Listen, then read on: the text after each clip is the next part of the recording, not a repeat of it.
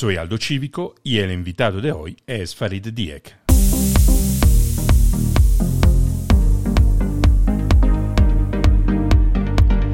Bienvenidos a un nuevo episodio de Inspira tu mente, el podcast dedicado a todos aquellos que quieren vivir una vida en sus propios términos, que quieren ser los autores de su vida y no simplemente ejecutar el guion escrito por otros. Yo soy Aldo Cívico, antropólogo, columnista conferencista, mentor de liderazgo para emprendedores, gerentes ejecutivos y celebridades, el creador del Aldoritmo, un proceso de coaching profundo que evolucionando tu núcleo interior te ayuda a vivir tu propósito con entusiasmo y obstinación, logrando así siempre nuevos niveles de éxito y plenitud. El invitado de hoy es Farid Diek, emprendedor social, creador de contenido de México con más de 4 millones de seguidores. Con eh, Farid nos cruzamos en el Encuentro Mundial de Valores, un evento que desde más de una década se repite cada año para inspirar a los ciudadanos de Monterrey en México a construir una ciudad desde valores superiores. Con Farid no solamente conversamos sobre su experiencia, sino de un superpoder que él tiene el de generar conversaciones profundas, llenas de sentido. En eh, una era donde muchas veces nos conformamos con lo superficial, lo rápido, lo políticamente correcto, reflexionar sobre la capacidad de crear conversaciones que dejan una huella es hablar de una calidad fundamental de un liderazgo consciente. Bienvenido Farid Diek y buena escucha. Bienvenido a Inspira tu mente. Sé que estás en Monterrey, que es como tu base, y quiero empezar que hablando de, la pandemia. ¿Dónde te cogió la pandemia? ¿Cómo, ¿Cuándo empezaste a, a entender que eso podía cambiar mucho de la rutina que era antes, de tu normalidad antes? Bueno, muchas gracias por la invitación, Aldo. Es un gusto poder conversar contigo. Sabes, eh, en la pandemia recuerdo que me tocó en mi oficina que estaba aquí en Monterrey, me acuerdo que estaba trabajando y como que recién salió la posibilidad de, de, la contingencia, ¿no? De, que todo cerrara. Para serte muy sincero, en un inicio yo pensé que, que, que tal vez no iba a ser como, como se planteaba que iba a ser en un inicio pero luego ya cuando anunciaron tajantemente que se cerraban pues prácticamente las escuelas, que fue de lo primerito que, se cerró, ahí sí vi como la seriedad de lo que se venía. Eh, la verdad es que yo creo que así como, como muchas otras personas, yo nadie, bueno, yo, yo, yo no, no pensé tampoco que se iba a prolongar tanto, ¿verdad? Me recuerdo que que habían empezado con una restricción de un mes en un inicio, me acuerdo, que se iba a hacer todo marzo. ¿Cuál era, ¿Cuál era tu pronóstico? ¿Cuál era tu pronóstico? ¿Tú pensabas que nos íbamos a librar de eso en cuánto? La verdad es que en un inicio yo me dejé llevar por lo que se decía, ¿no? En un inicio cuando recién entramos y que dijeron que solamente iba a ser un mes, dije, bueno, pues, pues bueno, es un mes, ¿verdad? O sea, mi, mi expectativa del encierro era para un mes. Pero ya después de que se empezaron a bueno, empezamos a ver las consecuencias y los efectos que iban progresivamente incrementando. Sí llegué a pensar que, un año iba a ser el, tiempo que íbamos a estar encerrados, más o menos, digo, terminó siendo más, pero más o menos proyecté un año, ¿no? Eh, yo en un inicio, por lo menos el mes, fíjate que para serte muy sincero, no le, no, no, no, no, no lo recibí la idea con, mucho miedo ni, ni, nada, porque yo ya había hecho una cuarentena, incluso más, más drástica, más radical, porque a mí me dio, hace tres años me dio tuberculosis. Es verdad, sí. Entonces yo estuve prácticamente un mes, casi dos, encerrado, pero encerrado sin ni siquiera poder tener contacto así para que vas ni siquiera con la gente que estaba en mi casa. En ese, en ese entonces con, con, con mis hermanos y mis papás. Entonces, y me acuerdo que ese momento que viví, en ese casi dos meses, eh, los aproveché para pues, lecturas, escribir, y fue muy provechoso. Entonces, cuando viene esta, esta expectativa del encierro, primeramente por un mes, pues yo lo primero que pensé fue, ah, esto ya lo he vivido, ¿no? Entonces, ya sé cómo, cómo enfrentarlo y, me fue bien la vez pasada, entonces seguramente me va a ir bien esta vez. Pero luego, bueno, ya se prolongó, ¿verdad? Y es claro, se problema mucho. Eh, ¿Y qué dice, cuando entendiste que eso iba para un año? ¿Qué decisiones tomaste de, de, de, cómo ibas a vivirlo, de cómo ibas a aprovecharlo? ¿Cómo, ¿Cómo te sentiste? ¿Qué decisiones tomaste? Pues mira, la verdad siempre he sido muy estoico en el sentido de que cuando me enfrento a situaciones que me sobrepasan, eh, trato de desmenuzar la situación en dos métricas, métricas internas y métricas externas. Es decir, qué de esto puedo controlar y qué de esto no puedo controlar. Entonces, eh, dentro de la situación, pues sabía que, bueno, no podía controlarlo y no podía, yo hacer nada al respecto con el hecho de que no pueda salir. hay nada que yo pueda hacer para que se abra esto y para que podamos hacer otras actividades. No hay absolutamente nada que pueda hacer. Entonces, traté de enfocarme en lo que sí podía hacer. Tal vez no puedo ver gente, tal vez no puedo dar conferencias, tal vez no puedo salir de trabajo y grabar entrevistas fuera, pero por lo menos puedo escribir. Yo escribo un poemario. Eh, puedo a lo mejor este, eh, aprovechar y aprender más en estos tiempos que estoy encierro. Entonces me metí a, estudiar una segunda carrera. Y también eh, empecé a sacar, bueno, a mí en mi caso particular, una de mis fuentes de ingreso principales son efectivamente los eventos públicos. Y en este caso, pues se vieron cortados por completo. Y entonces tuve que ver, me vi obligado a ver otras formas en las que podía, pues, generar ingresos económicos, ¿verdad? Entonces, pues bueno, te digo, saqué un poemario, saqué un juego de cartas de, para detonar conversaciones profundas. Entonces me empecé, me empecé a enfocar en, en todo lo que sí podía hacer, porque es lo único que está en mi control si bien muchas cosas que nos pasan no son nuestra culpa, eso no quiere decir que no somos responsables de cómo respondemos a ellas. Entonces, pues, eso es lo que traté de hacer. Claro. Cuéntame un poquito más de este juego de cartas que, que me parece interesante como, como, idea. Sí, se llama La Fogatita. La idea del nombre viene porque, pues bueno, asocio o muchas veces la gente eh, cuando hace fogatas en la noche tiende a tener este tipo de conversaciones como más profundas, más serias, más filosofadas, etcétera. Entonces, a mí, a mí en lo personal, soy una persona que cuando conozco a alguien o incluso con personas que llevo conociendo mucho tiempo, me gusta mucho tener conversaciones profundas. Yo recuerdo cuando, tenía, cuando estaba chico, tenía unos 13, 14, 15 años por ahí, eh, eh, la gente, mis amigos me molestaban porque decían, oye, ahí viene otra vez este güey a hablar de temas serios. Cuando era una edad en la que, pues bueno, estaba más preocupado por conocer chicas, salir, agarrar la fiesta. Y como que siempre fue algo que, que, que, me caracterizó, pero pues no encontraba a lo mejor mucho quórum en esa época. Entonces, ya ahorita todavía, pues me gusta a mí mucho tener ese tipo de conversaciones porque creo que se llega a conocer a profundidad al otro y no nada más a conocer, a, bueno, más bien aunado a, a, que llegues a conocer a profundidad al otro, también se esconde un aprendizaje bastante, ¿no? Porque a la hora de conocer a la profundidad al otro también entiende su forma de ver el mundo, entiende su lente, ¿verdad? Y eso, eso sugiere también un aprendizaje de su forma de ver el mundo.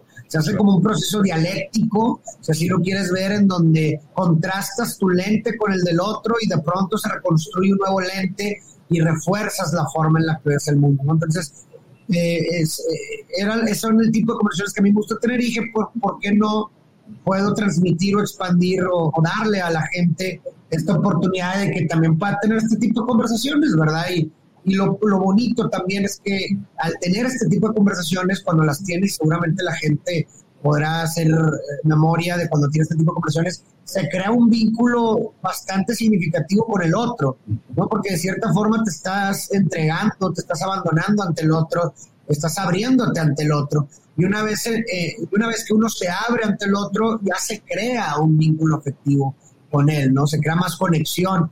Entonces, incluso con personas que, o familiares, incluso se da mucho el caso, me ha llegado mucha retroalimentación desde ese sentido, que incluso con tu papá o tu mamá o con tus hermanos, que son personas con las que llevas compartiendo muchos años, pero tal vez nunca has tenido ese tipo de conversaciones. Y a lo mejor no porque no las quieres tener, sino más bien porque no, había, no se te habían ocurrido las preguntas o no habías encontrado la oportunidad o la excusa.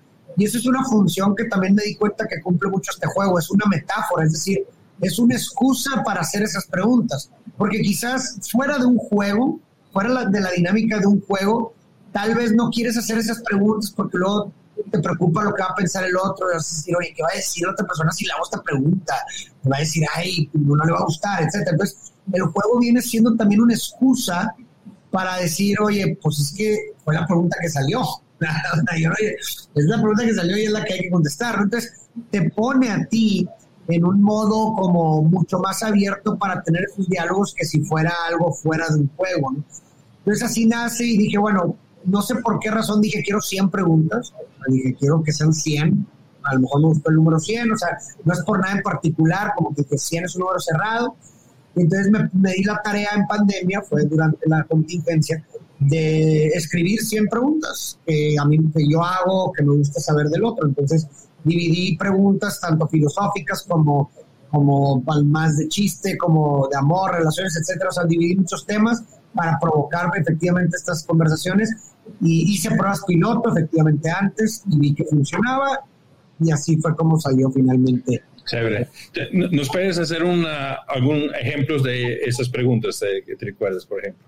Claro, por ejemplo, eh, hay una pregunta que dice, eh, si tuvieras la oportunidad de, ver, o sea, imagínate que existieran mundos paralelos en donde tomaste decisiones distintas y que te llevaron a diferentes caminos, imagínate que te dan la oportunidad de que tú puedas verlos, estos, mundos paralelos en donde tomaste estas decisiones. Eh, ¿Aceptarías verlos o, o prefieres no verlos? Ajá. Ah, interesante. Eh, ¿Qué más? Un, par de otras preguntas para, para, tener una idea. Otra pregunta pudiera ser, eh, ¿crees que existe solamente una persona indicada para cada quien? ¿O existen muchas personas indicadas? Mm, interesante. Ese, ese, salen salen eh, mapas mentales de las, de las personas, o sea, la, las formas de ver, de considerar los valores, los criterios de las, de las personas. Claro, exacto, precisamente, ¿no? Y es lo que te digo, o sea, llegas a conocer a profundidad a la persona y, es interesante porque incluso con este juego pudieras llegar a conocer mucho más a profundidad a una persona que a lo mejor en 20 veces que la veas y nada más haciendo cualquier cosa, ¿me explico? ¿Qué reacciones encuentras cuando tú lo juegas con tus amigos, tus familiares? ¿Cuáles han sido las reacciones a este juego? Cosa, ¿Qué te ha sorprendido? mucha emoción. O sea, hay mucho, mucho, mucha emoción, tanto de tristeza, o sea, bueno, eh, pues no, sí, pues más bien dolor. O, nostalgias, cosas. Exacto, nostalgia, sí, porque muchas preguntas también tratan de, evocar quizás alguna experiencia difícil del pasado. Y eso es lo que se me hizo muy interesante porque eh, yo digo, tengo una experiencia en particular que, que, me, que me dejó muy sorprendido que lo jugué una vez con mis amigos eh, cercanos y lo que me sorprendió fue que pues somos amigos que llevamos muchísimos años, ¿verdad? Y nos vemos todas las semanas y salimos y lo que tú quieras. Y no fue sino, o sea, y después de jugar el juego, o sea, hasta, hasta incluso lo comentamos todos, dijimos, wow, o sea, hay tantas cosas que no sabía de ti, si me explico? O sea, llevo, te veo todas las semanas, todos los fines y no, y no sabía, por ejemplo, que te había pasado esto a ti en tu vida y que eso te, que seguía comiendo, ¿sí me explico? Entonces, eso es lo que se me hizo muy interesante, o sea, cómo incluso pudieras pensar que conoces mucho a, una persona, pero realmente es que, que, cada quien guarda muchísimas cosas que a lo mejor por alguna u otra razón no las ha compartido, ¿verdad? Y, y llega a ser el juego una buena excusa, una buena herramienta para poder descargarlo. Eso tanto con familiares como con amigos. Y algo que me ha gustado mucho es que he recibido bastante retroalimentación de las personas y positiva, o sea, que, que, han conectado muchísimo, por ejemplo, con sus papás, ¿verdad? Con, con, sus hermanos, con sus parejas incluso, y eso pues me hace, pues, pues es algo muy satisfactorio porque de cierta forma, pues contribuyes a crear estos vínculos mucho más profundos entre seres humanos. Y, y, no ha habido un caso donde tú jugando dijiste, uy, esta pregunta quizás la, es mejor que la saca porque es demasiado atrevida. Es mejor que no la saque, visto. No, digo, sí, que puede ser una pregunta demasiada, no sé, invasiva, o dice, ah, ah no, la, la, voy a sacar de, de los 100 y la, la, voy a cambiar, ¿o no? Fíjate que no me ha pasado eso hasta ahorita, no me ha pasado. Este, lo que sí me ha pasado es que se me ocurren nuevas preguntas ok. Entonces va a haber una segunda edición. Sí, yo, yo me imagino. Por temáticas, conversaciones chévere. Afuera del juego, Farid, ¿cómo, cómo em, empiezas tú una conversación profunda? ¿Cómo empiezas tú a explorar una conversación con alguien que conoces? ¿Cómo, cómo, es, tu, cómo es tu estrategia para, para enganchar en una conversación con pues más? Sí, a mí me gusta mucho saber del otro en, en un inicio, que, que, todo gira en torno al otro, porque soy, me gusta ser como una especie, digo, obviamente sin ser invasivo, pero como quiero saber todo de ti, me explico, que, y empiezo por, por la actividad, o sea, eh, creo que eh, la actividad habla mucho de la persona, o sea, qué es lo que haces, qué es lo que haces con tu vida, pero no solamente a nivel profesional, porque creo que pues, es una pregunta muy típica y muy a lo mejor que como que te pueden contestar muy superficialmente, sino que me voy más allá, o sea, no nada más qué haces a nivel laboral, sino también qué haces, eh, qué es lo que te gusta hacer, qué es lo que te apasiona hacer, qué actividades haces cuando si pudieras hacer más bien, si tuvieras todo el tiempo del mundo y si no tuvieras las necesidades económicas, que es lo que querías todo el mundo. Entonces, creo que, y, lo interesante es que, bueno, yo fijo mucho en, en, en los, en, la, el lenguaje corporal de la persona cuando habla. O sea, me, me, fijo en sus gestos, cómo me contesta cuando le hago una pregunta con respecto a lo que hace. Y es, es, increíble porque de pronto te das cuenta cómo se le cambia la tez a la persona cuando está hablando de lo que más le apasiona, ¿no? Entonces, a mí me gusta mucho una vez que sí, que identifico qué es lo que más le apasiona al otro, pues conversar de eso. O sea, creo que, creo, creo que a todo mundo nos ha pasado que cuando nos sacan el tema de lo que más nos gusta o lo que nos apasiona hablar, estamos encantados y, se, y perdemos la noción del tiempo y creamos una conexión con el otro. Y qué mejor que conocer al otro eh, a profundidad eh, cuando te habla de lo que más, más, prácticamente lo que le da sentido a su vida, ¿verdad? Que, es, que, es esa pasión intrínseca que tiene dentro. Entonces, eh, yo entro primeramente por ese lado cuando hablo con una persona, ¿no? Y obviamente y naturalmente una vez que empiezas a hablar de eso, pues se van derivando otros temas dependiendo de la persona con la que estás hablando, ¿verdad? Pero un punto de entrada para mí siempre es la actividad, qué es lo que hace, qué la apasiona, qué pudiera hacer. ¿Y cuál dirías es tu forma de escuchar? Algo lo mencionas, o sea, miras también el lenguaje no, no verbal del cuerpo. ¿Qué escuchas cuando tú escuchas? ¿A qué le pones atención cuando, cuando alguien habla? Pues trato de, siempre poner sumamente atención en lo que me está diciendo y tratar de no nada más interpretar, o sea, no, nada más de entender el mensaje como lo está diciendo, sino tratar de también comprender el sentir de lo que está detrás de lo que me dice. ¿Me explico? O sea, digo, obviamente no deja de ser una asunción, ¿verdad? Pero pues tratas de, por lo menos con la información que recibes de su cuerpo, de su tono, de las palabras que utiliza, tratar por tratar qué es lo que está detrás de lo que te dice. Si realmente lo que, lo que me está diciendo eh, quiere hablar de eso o no quiere hablar de eso. Me explico, o sea, creo que hay información que, que, puedes recibir por todos lados que te pueden indicar y darle dirección también a la conversación que quieres tener. Eh, me gusta mucho no interrumpir al otro cuando habla y mirarlo fijamente en los ojos.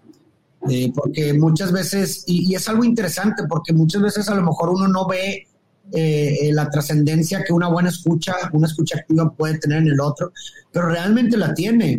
O sea, muchas veces la gente sí se da cuenta y, no nada más consciente, sino de pronto dice, oye, no sé por qué me gusta decirte las cosas porque siento que me escuchas. Ese tipo de cosas son simplemente sensaciones que vienen, pero que realmente es por, por la escucha activa que estás teniendo con el otro, esa mirada fija, ponerle 100% atención mientras la persona habla, pedir permiso para hablar, ¿verdad? Eh, cuando, no sé, alguien te está contando algo y crees que, pues bueno, eh, está muy metido en lo que está hablando, pues de pronto la prudencia de decir, oye, eh, perdona que te interrumpa, puedo hablar y compartirte mi opinión, ah, sí, claro, ¿no? Y, ese tipo de gestos me parece que contribuyen mucho a una comunicación efectiva, ¿verdad? En donde no nada más el mensaje eh, pues se entrega, sino que se comprende, que eso es una, una segunda parte complementaria sumamente importante para una comunicación efectiva, la, la comprensión del mensaje, ¿verdad?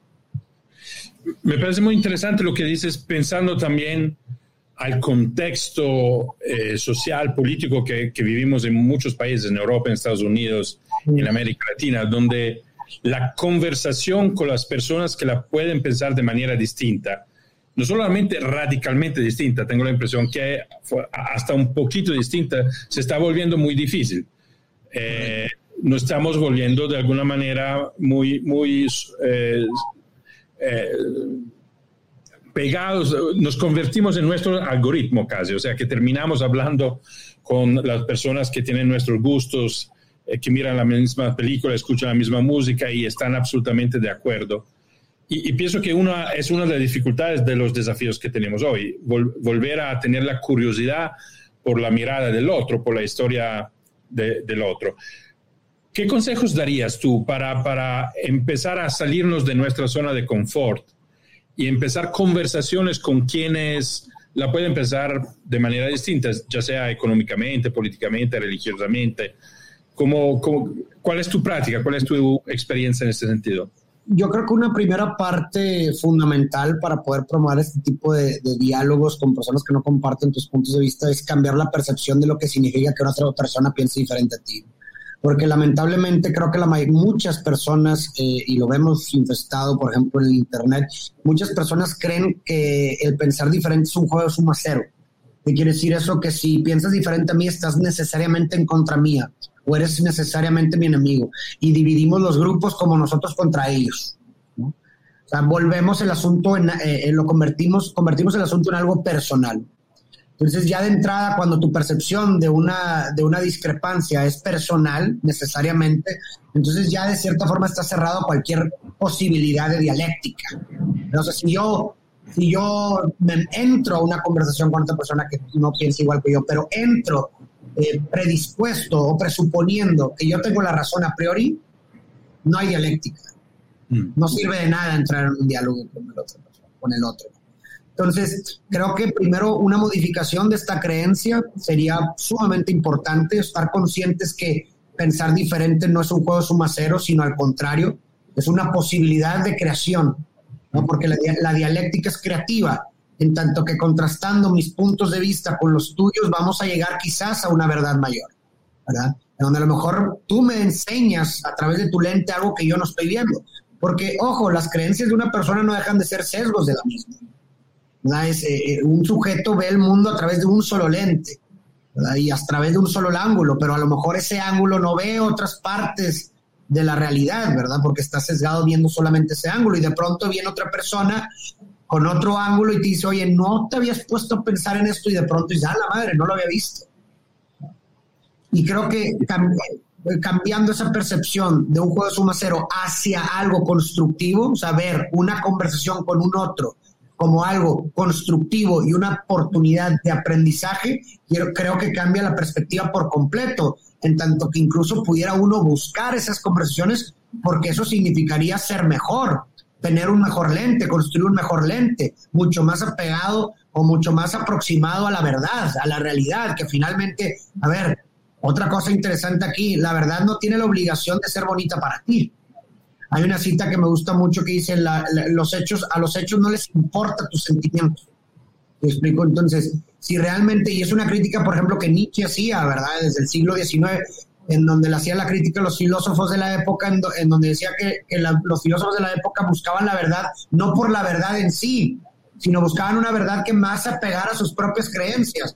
Entonces, eso, eso no es una búsqueda de la verdad. Entonces, pues creo que cambiando el foco de verdad de, de, de, la creencia que se tiene hacia un diálogo con el otro, pudiéramos empezar a tener mucho más apertura a tener este tipo de conversación. Y, eso no es automático, no es una disciplina, es casi que un entrenamiento.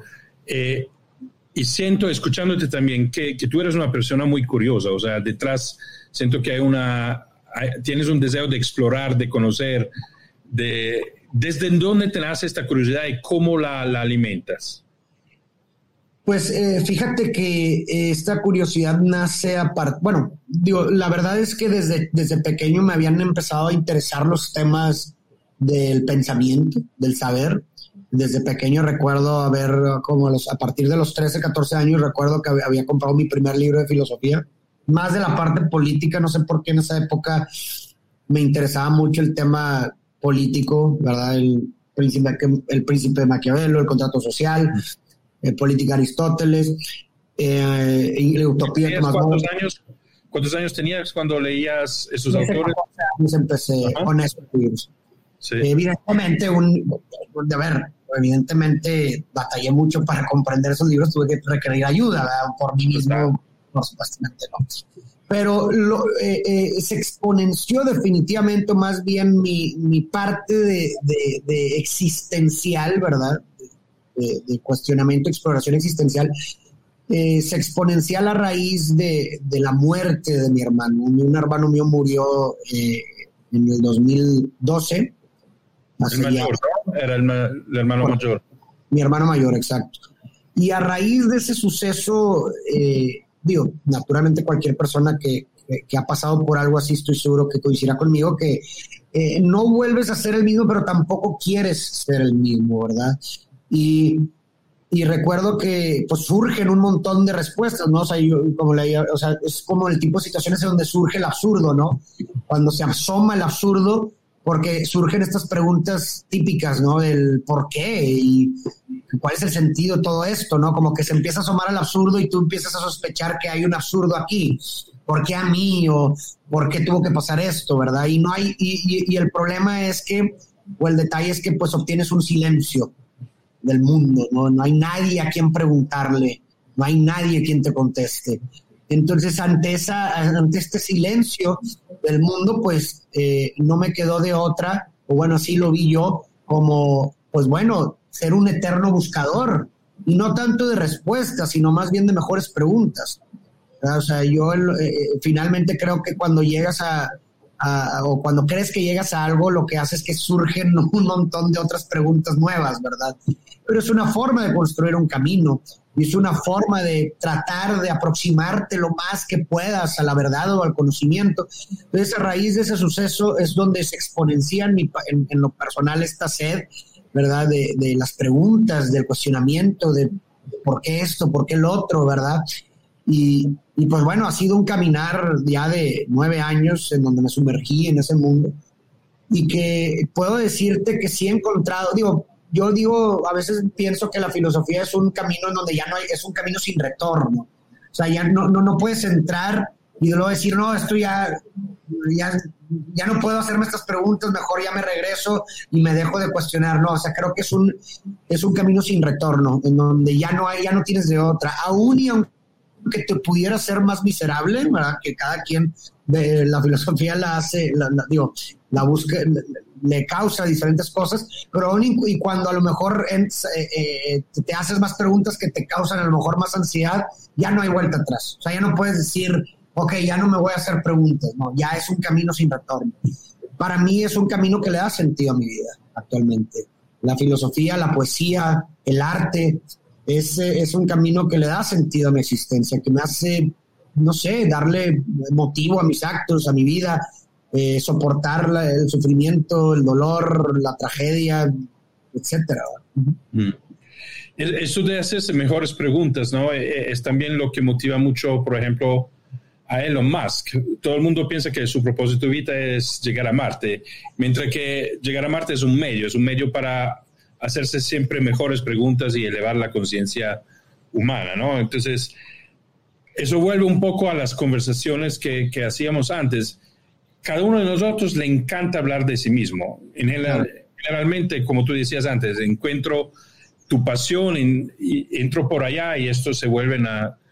¿Por qué, ¿Por qué tú piensas que si por un lado somos muy interesados en hablar de nosotros mismos, ¿por qué no desarrollamos esta habilidad de hacernos y de hacer preguntas? Porque al final una buena conversación depende de las preguntas más que de las respuestas, ¿no? Claro, completamente, una buena conversación. Pues más bien la pregunta es creativa, si así lo quieren ver. No, es generativa, la pregunta es generativa, es creativa en este sentido, ¿no? Porque, por, qué nos cuesta tanto? La comunicación es lo, los que nos hace humanos, ¿no? E, e, es, un... ¿Por qué nos cuesta tanto, tanto a, ser capaces de hacer preguntas y, y a expresarlas, a crear estas conversaciones? ¿Por qué? Yo creo que, digo, obviamente es caso por caso, ¿verdad? Pero creo que una de las grandes, eh, uno de los grandes factores que influye, y yo lo veo más con, con, las preguntas hacia, para con uno mismo y su vida, es que muchas veces la respuesta no la quieres saber. ¿Por qué? Porque tienes miedo a que la respuesta sea algo que no quieres escuchar.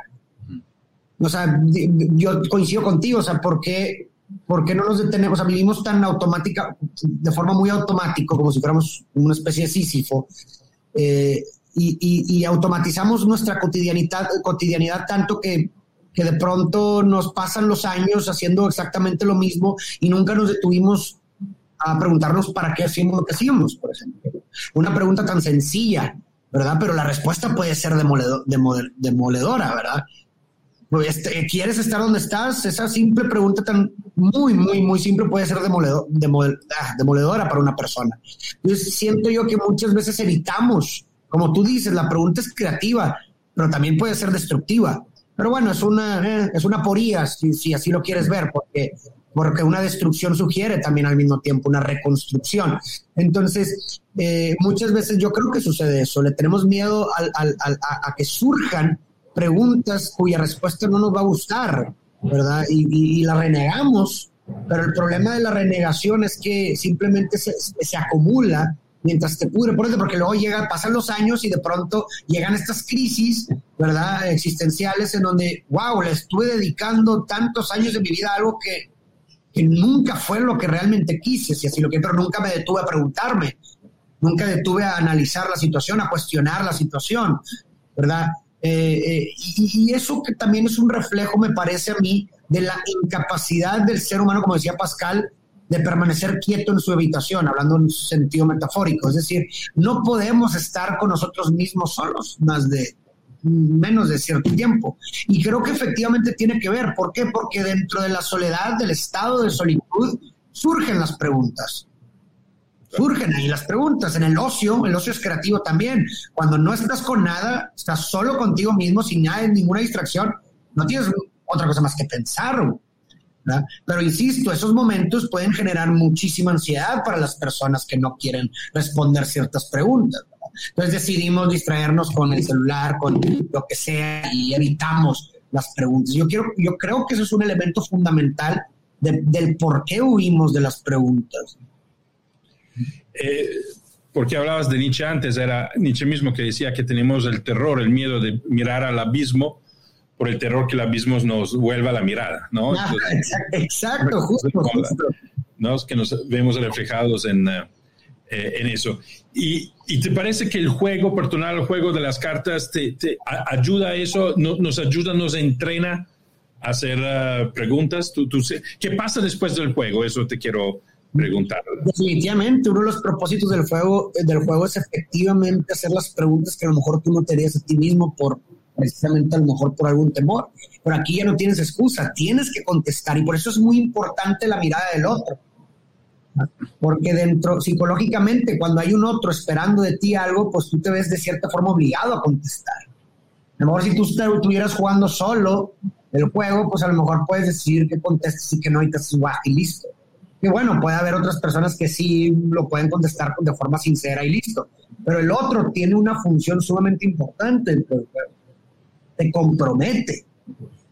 Y una vez que contesta uno, el otro también se ve comprometido a contestar. No puedes evadir la pregunta. Y eso me parece sumamente interesante. Y efectivamente son preguntas, y como te digo, son preguntas de reflexión en la vida de uno mismo. Y me parece que qué pasa después del juego, bueno, eso ya lo canaliza la persona, el participante, pero me parece que por lo menos el juego cumple como medio, como instrumento para proporcionarte información latente y, e, útil para que puedas tomar decisiones de tu vida eh, a partir de eso. Perfecto. y, y, si alguien quiere comprar el juego, ¿dónde, dónde lo puede conseguir? Tengo una página de internet que es faridje.com, como mi nombre, y ahí lo pueden pedir. Hacemos envíos a todas partes del mundo. Eh, y se llama el juego La Fogatita. La Fogatita. perfecto. Pondremos el, link en las notas del, podcast para la gente que quedó curiosa, empezando por mí mismo, alrededor, de, este, de, este, juego.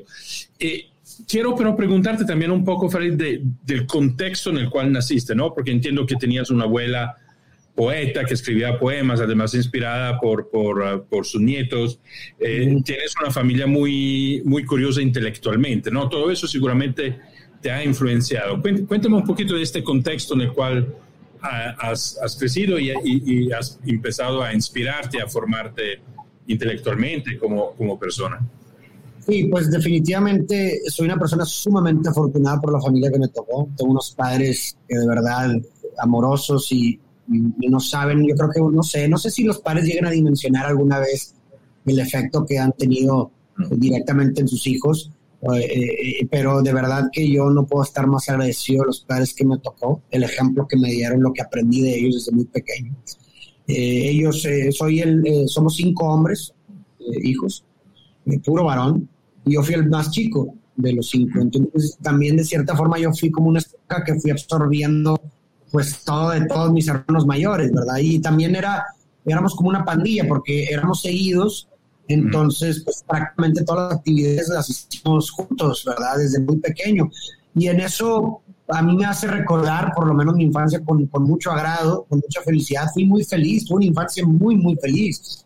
Eh, eh, la verdad es que conociendo muchos casos de diferentes personas que me ha tocado conversar, eh, la verdad es que puedo decir que he tenido una vida muy, muy, muy afortunada. Eh, mi papá es docente, mi papá es maestro y, creo que esa formación docente de alguna u otra forma nos las educó también a nosotros desde pequeños.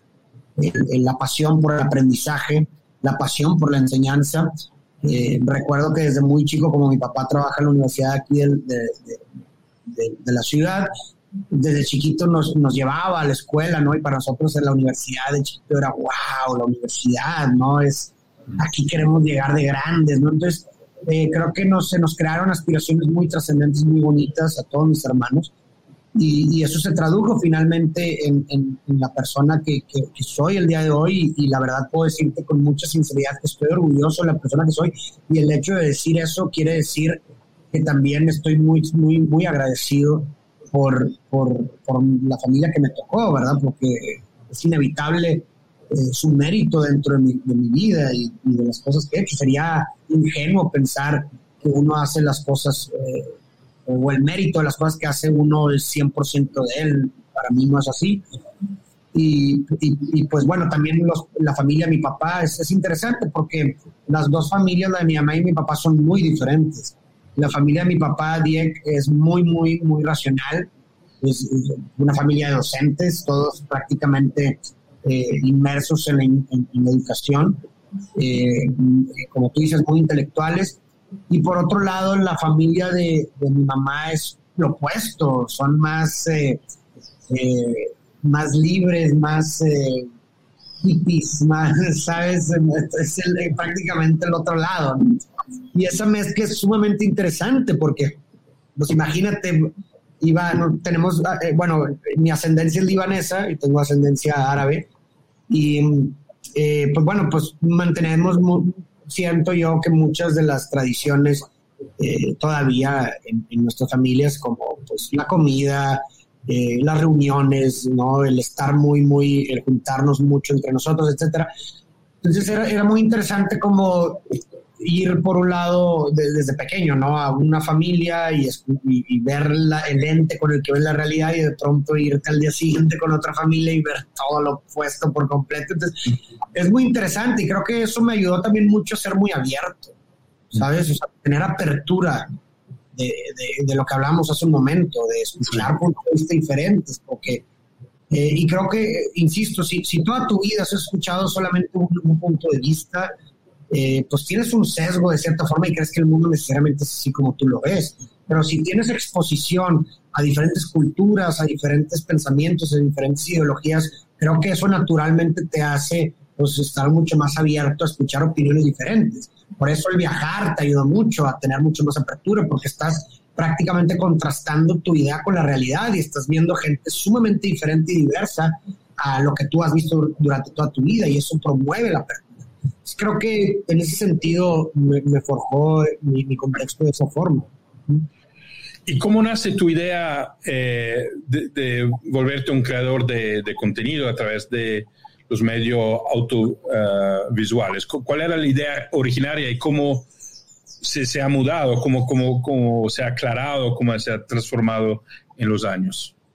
Sí, fíjate que es bien curioso porque realmente nunca, no fue algo que, que premedité ni, que, ni que directamente busqué, simplemente fue consecuencia de otro proyecto que yo me encontraba haciendo, eh, que era un proyecto de reciclaje, reciclábamos llantas eh, y las convertíamos en suelas de zapatos. Sí. hicimos una marca que se llamaba ECU, en donde pues teníamos esta marca de calzado, ¿no?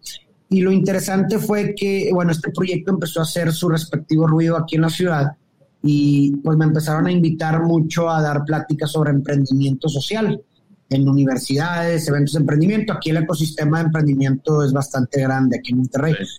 Entonces, pues te digo, sin pensarlo, como que pues va, ¿no? Voy a, voy a dar las pláticas, pero a mí siempre, eh, bueno, en, en, las charlas que daba no me gustaba solamente hablar del proyecto per se, sino me gustaba más hablar como del proceso, ¿no? O sea, de mi filosofía de vida, de, porque pues creo que finalmente ahí está la carnita, ¿verdad? en el proceso está la verdadera carnita de, lo que, de donde la gente pudiera agarrar algo que les iba, si nada más llegaba y decía, ah, sí, este es el proyecto, está muy fregón, quiero.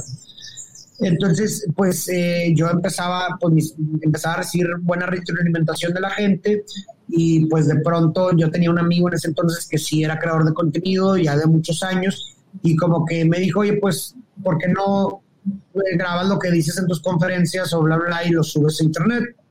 De que para, pues a lo mejor le puedes ayudar a, a, a crecer también tu proyecto, ¿no?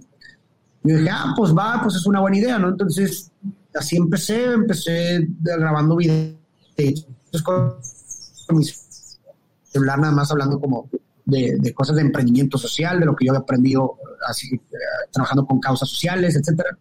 Y de pronto empezó a tener, empezó solito a, crecer, te digo, de la nada hasta que llegó un punto en donde, en donde ya era, pues ya insostenible, ¿sí me explico? O sea, ya, ya me demandaba más tiempo de lo, de lo que me tomaba, ¿no? Entonces me enfrenté a la disyuntiva de, de, qué hacer, ¿no? De, oye, pues este camino que se acaba de abrir de la nada, ¿lo quieres aprovechar? ¿Te quieres meter de lleno ahí o, qué, no? Y tomé la decisión de, de, que así lo fuese, ¿no? Y así empezó. Chévere. ¿Y, y hoy qué propósito tienes? Eh, compartiendo contenidos. Eh, ¿Qué te motiva? ¿Por qué lo haces? pues hay una dualidad dentro de mi, de mi motivo, hay una, una, una, métrica interna que es que por un lado lo hago por mí, la verdad, lo hago por mí porque eso me da sentido, me da sentido escribir, me, me da de verdad, eh, siento realización al hacerlo. Entonces es algo para mí, además de que eh, finalmente mi trabajo también es un reflejo de mis propias dudas. Y también, paradójicamente, lo que yo escribo es para mí. ¿sabes? Y, y, es confort para mí, y son mis preguntas y son mis cuestionamientos y son a, lo mejor algunas, algunas deducciones a las que llego por cosas que yo me he planteado, ¿no? Entonces, de, cierta forma está esa parte interna que es un trabajo que hago para mí y por otro lado está la otra parte que es la métrica externa que bueno, pues si lo que hago para mí le puede servir a alguien más, pues va adelante, ¿no? Que sea un medio. Entonces, pues comparto el contenido y ese es un segundo momento catártico. La realización de que a otra persona alguna deducción, algún cuestionamiento, algún planteamiento, algún poema o lo que tú quieras le sirvió como instrumento para, algo positivo en su vida, ¿verdad? Es un segundo momento catártico. Entonces, pues eso es lo que me motiva, ¿no? La parte, esa parte interna y esa parte externa. ¿Qué has aprendido tú? A, ti te gusta contar historias y, las lecciones que aprendes, ¿no? De, tus propias experiencias. Para llevar un poco nuestra conversación a una conclusión y empezar donde empezamos, que es la pandemia. Mm. ¿Cuáles cuál, son las enseñanzas que te ha, que te ha dejado la, la pandemia y qué va a ser diferente para ti gracias a esta experiencia? Eh, una, una, de las grandes lecciones es una, una premeditación de los males y eso creo que me, me, lo enseñó muy bien por, por el hecho que te digo que pues, pues yo estaba, imagínate que antes de, de la pandemia pues yo ya tenía mi año, ya, ya, tenía, ya tenía mi año agendado, ya tenía mi previsión de lo que iba a ingresar, ya tenía prácticamente todo. Y de pronto, de un segundo a otro, todo, bye, absolutamente todo, toda, o sea, de, de ingresar a cero y creo que muchas veces en la vida nos pasa eso, o sea, una premeditación de los males te puede hacer prepararte mejor para cuando eso suceda, si es que llega a suceder. Entonces, Eh, a lo mejor si yo hubiera, o sea, si yo hubiera hecho una premeditación, un ejemplo de una premeditación de los males, sería, por ejemplo, en ese momento, antes de la pandemia, pues yo pudiera haber previsto que mi única fuente de ingresos dependía de una sola, más bien mis ingresos dependían de una sola fuente. Una premeditación de los males puede decir, bueno, ¿cómo puedo diversificar? Pues no depende de solo una, porque ¿qué pasa si pierdo esa fuente? La quedo sin nada, ¿no? Entonces creo que una premeditación de los males es algo que definitivamente me llevo, de, a partir de entonces siempre hago una premeditación, en todos los proyectos que hago o en todas las actividades que hago, siempre hago un ejercicio de premeditación. ¿Qué, qué, qué, es lo peor que puede pasar? Mm. Pues, hago distintos escenarios de lo peor que puede pasar y bueno, si esto llegara a pasar, ¿cómo pudiera responder yo? Entonces, de cierta forma ya estás anticipándote al desastre y una anticipación le quita peso al desastre. ¿verdad? Porque es como que, ah, ok, ya lo tenía previsto, entonces vamos a hacer esto como lo habíamos planeado en lugar de romperte la cabeza y ahora qué hago. Entonces eso, eso de entrada es una gran lección que me dejó la pandemia. Por otro lado, es este, otra lección que me dejó es que eh, eh, es, el refuerzo, o sea, que, hay, digo, a veces quizás son cosas que sabemos, pero que no sabemos que sabemos o que no sé, las renegamos, pero algo que me enseñó es lo poco realmente que está en nuestro control hay muy pocas cosas que realmente están en nuestro control y muchas veces nos rompemos la cabeza tratando de controlar lo incontrolable. Y, creo que es, eh, a, veces esa perspectiva de, saber que muy pocas cosas están en tu control también puede ser liberador. ¿Por qué? Porque en lugar de diversificar tu energía y mente hacia un N cantidad de direcciones que realmente no tienes influencia, pues el saber que realmente son pocas las cosas sobre las que tienes control, pues puedes realmente canalizar toda esa energía y mente hacia eso que sí está en tu control. Y, creo que a muchos, a, muchísimas personas nos enseñó eso, a esta, situación de la pandemia y que se puede proyectar hacia muchas, muchas partes de la vida. Eh, um, sí, um, ¿Qué otra cosa puedo decir que me enseñó? Bueno, eh, me enseñó también a, a, valorar, definitivamente creo que muchas cosas, tendemos a normalizar muchas cosas y es paradójico, ¿no? Como hay, digo, hay una cita que, que, me gusta mucho que dice que no hay, no hay placer que no se banalice con la repetición ni que no se multiplique con su prohibición, ¿no? Entonces, como que tendemos naturalmente por la repetición de la cotidianidad a normalizar muchísimas cosas de nuestra vida y, a, por consecuencia devaluarlas un poco, o más bien no darle la importancia que tienen pero de pronto llega una prohibición como esta, ¿verdad? Eh, que, te prohíbe de muchas cosas que tenías en tu cotidianidad y de pronto te encuentras dándoles el valor real que tienen en tu vida, ¿no? Como las relaciones humanas, como un abrazo, como el, salir con tus amigos y verlos, ¿verdad? Entonces, creo que, o más bien espero que el haber vivido esto, o más bien el recuerdo de, de esta situación sea suficientemente, un estímulo suficientemente fuerte como para no volver a devaluar eh, muchas de las cosas que había normalizado en lo personal. Y, para concluir, has desarrollado durante la pandemia un hábito que quiere, con el cual te quieres quedar ah, también en un momento donde parece que nos volvimos a abrir un poco a, a, los viajes, a los encuentros, a la vida de antes un poco. Hay un hábito que has desarrollado que quiere, ah, eso lo quiero seguir. Sí, pues fíjate que bien curioso, pero desarrollé uno de los mejores hábitos que pude desarrollar aquí en, pandemia, que es el ejercicio. Llevo eh, de a partir de, fue de diciembre del año pasado empecé y no he faltado ni un solo día a, hacer ejercicio y es un hábito que no tenía antes, eh, que no tenía antes, que o sea, realmente no hacía ejercicio y, pues es un hábito que quiero mantener yo creo que el resto de mi vida, ¿verdad? Y, ya llevo bastante tiempo, llevo más de seis meses, ¿verdad? Entonces estoy muy orgulloso, ¿verdad? Porque de, de, haber logrado eso, la verdad.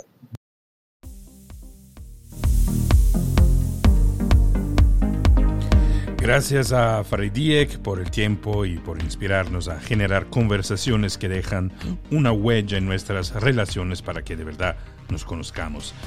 Te invito a suscribirte al podcast eh, y si Inspira tu mente efectivamente te inspira, te invito a dejar una recensión y de compartirlo con tus amigos.